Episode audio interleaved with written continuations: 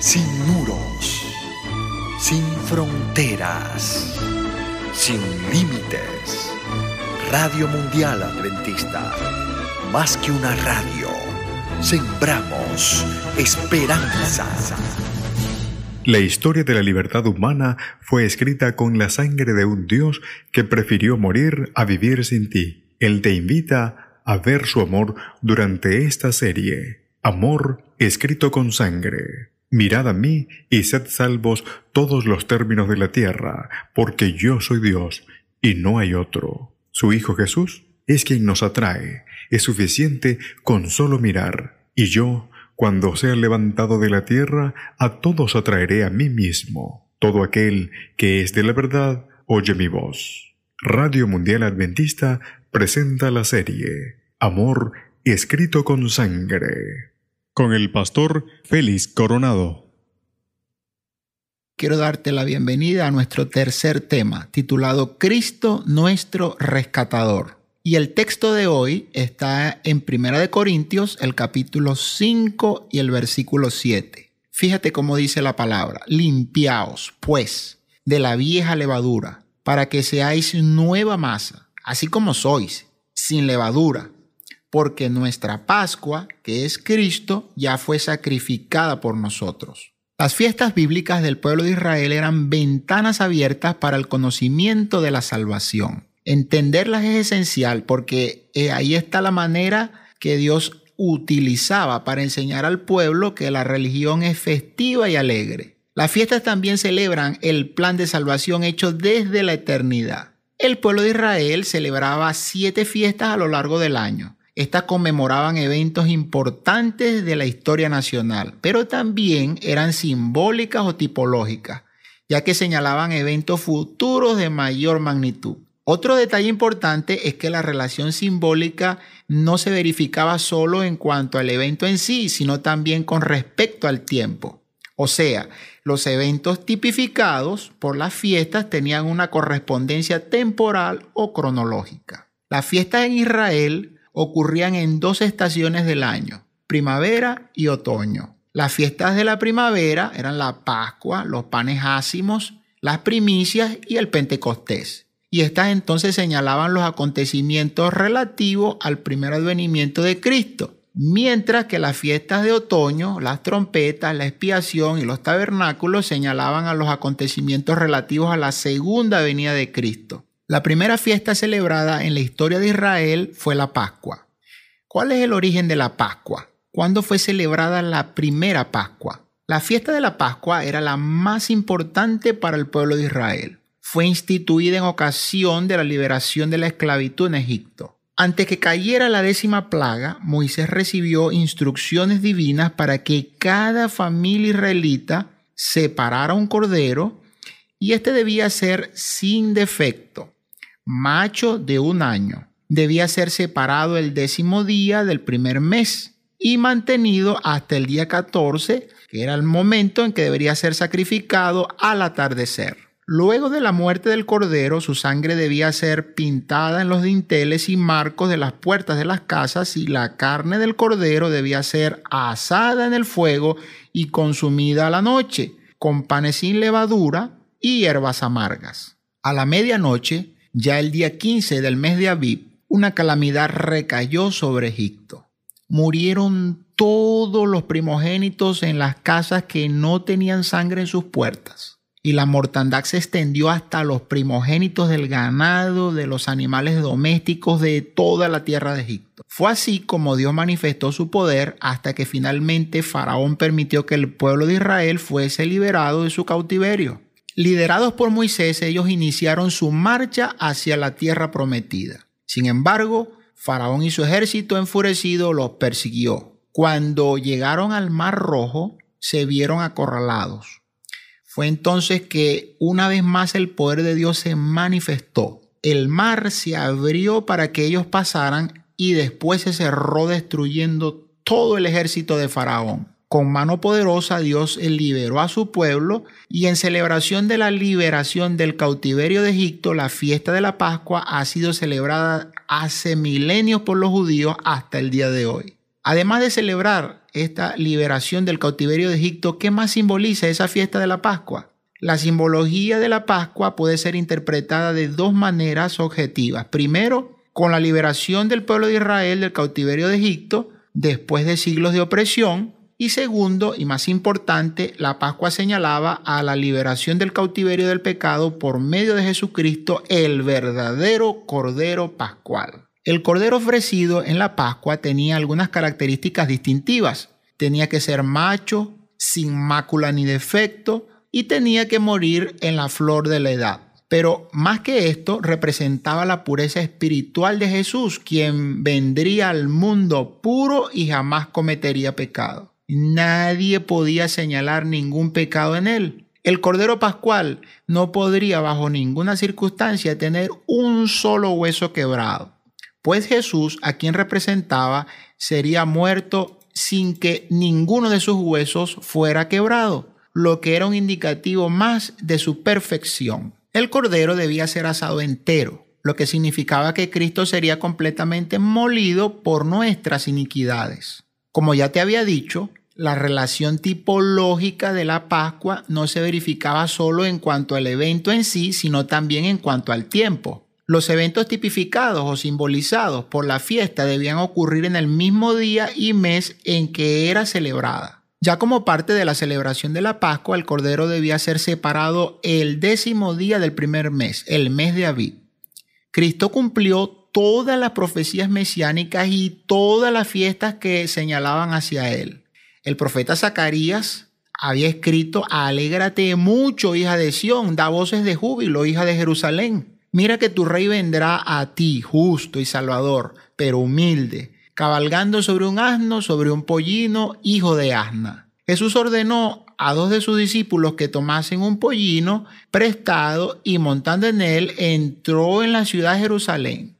La escritora Elena White escribió, fue el primer día de la semana cuando Cristo hizo su entrada triunfal en Jerusalén. Las multitudes clamaban, Osana al Hijo de David, bendito el que viene en el nombre del Señor, Osana en las alturas. Toda la ciudad estaba lista para coronarlo rey, pero Jesús no aceptó y salió de la escena. La misma escritora Elena Guay explica, mientras el pueblo estaba reunido en Jerusalén para celebrar la Pascua, él, el verdadero Cordero de Dios, representado por los sacrificios simbólicos, se puso aparte como una oblación. ¿Y por qué hizo eso Jesús? Porque aquel domingo era el día 10 de Aviv, cuando el Cordero Pascual debía ser separado. El jueves, el 14 de Aviv, víspera de su muerte, Jesús pidió a sus discípulos que prepararan la Pascua. En una sala del piso superior de una casa, después de haber participado de la cena pascual, Jesús comenzó a enseñarles cómo debían recordar su sacrificio por medio de la cena del Señor a partir de entonces. Así como la Pascua era un recordatorio de la liberación de Egipto, hoy la Cena del Señor es un constante recordatorio de la muerte redentora del Cordero de Dios en el Calvario para liberarnos del cautiverio del pecado. El viernes 15 de Aviv del año 31, Jesús murió en la cruz. En la hora en que el sacrificio vespertino sería presentado en el santuario, el verdadero sacrificio estaba siendo ofrecido en la cruz. En ese exacto momento, el velo del santuario se rasgó de arriba abajo, indicando que todos los sacrificios ya no eran necesarios, pero el Cordero de Dios había sido inmolado. Entonces Cristo murió como un criminal. ¿Cuál es la relación entre los sacrificios de cordero y la condenación de los criminales? En Israel los peores criminales eran condenados a morir colgados en un madero, como advertencia a la sociedad. Quien sufría esta muerte era considerado el peor tipo de persona, el más malvado criminal. El propio Dios había instruido a Moisés, porque maldito por Dios es el colgado. Es curioso notar que pocos versículos antes en el texto de Deuteronomio que acabo de leerte, el último crimen digno de muerte que es mencionado es el de un hijo rebelde y desobediente. Este debía ser apedreado y muerto.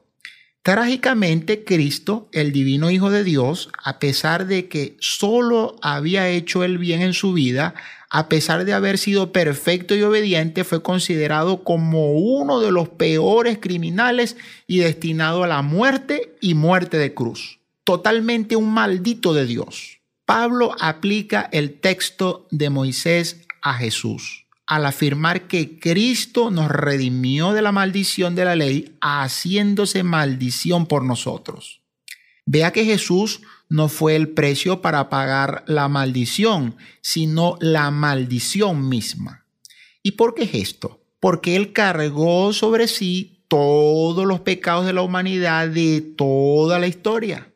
Todas las mentiras, todos los asesinatos y robos, torturas, traiciones, abusos, crueldades inimaginables fueron transferidos a Cristo, que los asumió ahí en la cruz como si él mismo los hubiera cometido.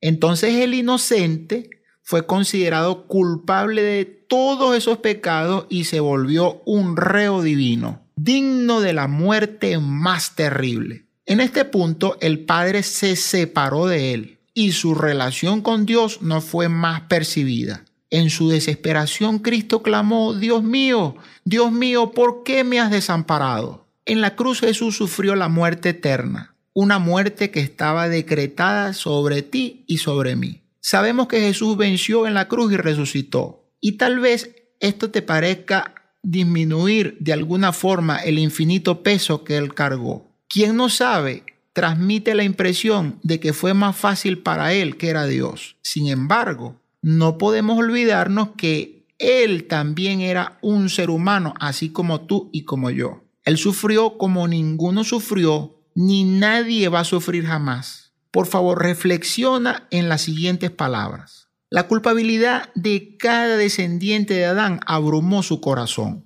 La ira de Dios contra el pecado, la terrible manifestación de su desagrado por causa de la iniquidad, llenó de consternación el alma de su Hijo. Toda su vida, Cristo había estado proclamando a un mundo caído las buenas nuevas de la misericordia y el amor perdonador del Padre. Su tema era la salvación, aún del principal de los pecadores pero en sus momentos, sintiendo el terrible peso de culpabilidad que lleva, no puede ver el rostro reconciliador del Padre. Y al sentir el Salvador que de él se retraía el semblante divino, en esa hora de suprema angustia, atravesó su corazón un pesar que nunca podrá comprender plenamente el hombre. Tan grande fue esa agonía que apenas le dejaba sentir el dolor físico. El profeta Isaías había declarado 700 años antes de la primera venida de Jesús, ciertamente llevó él nuestras enfermedades y sufrió nuestros dolores, pero nosotros lo tuvimos por azotado, como herido y afligido por Dios.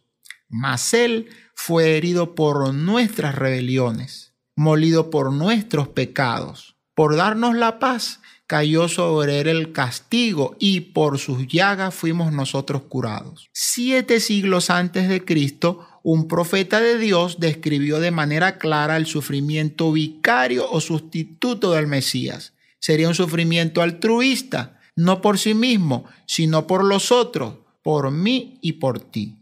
Es imposible valorar completamente todo lo que Jesús hizo por nosotros en la cruz. Gracias a su muerte, en nuestro lugar tenemos derecho a la vida eterna y por su sacrificio somos salvos de la condenación de la muerte y tenemos esperanza de vida eterna. Alabado sea el nombre de Dios. Así como la sangre del Cordero Pascual debía ser pasada por los dinteles de las puertas para librar a los primogénitos de la muerte, hoy la preciosa sangre de Cristo debe ser pasada sobre tu corazón para que estés libre de la muerte eterna. Así es que el sacrificio ya fue realizado. La salvación es ofrecida por aquel que dio su vida por ti. Para ti es gratuita, pero a él le costó muy caro. Hoy Cristo te invita a aceptar su preciosa sangre para purificar tus pecados y transformar tu vida. No lo dejes para mañana.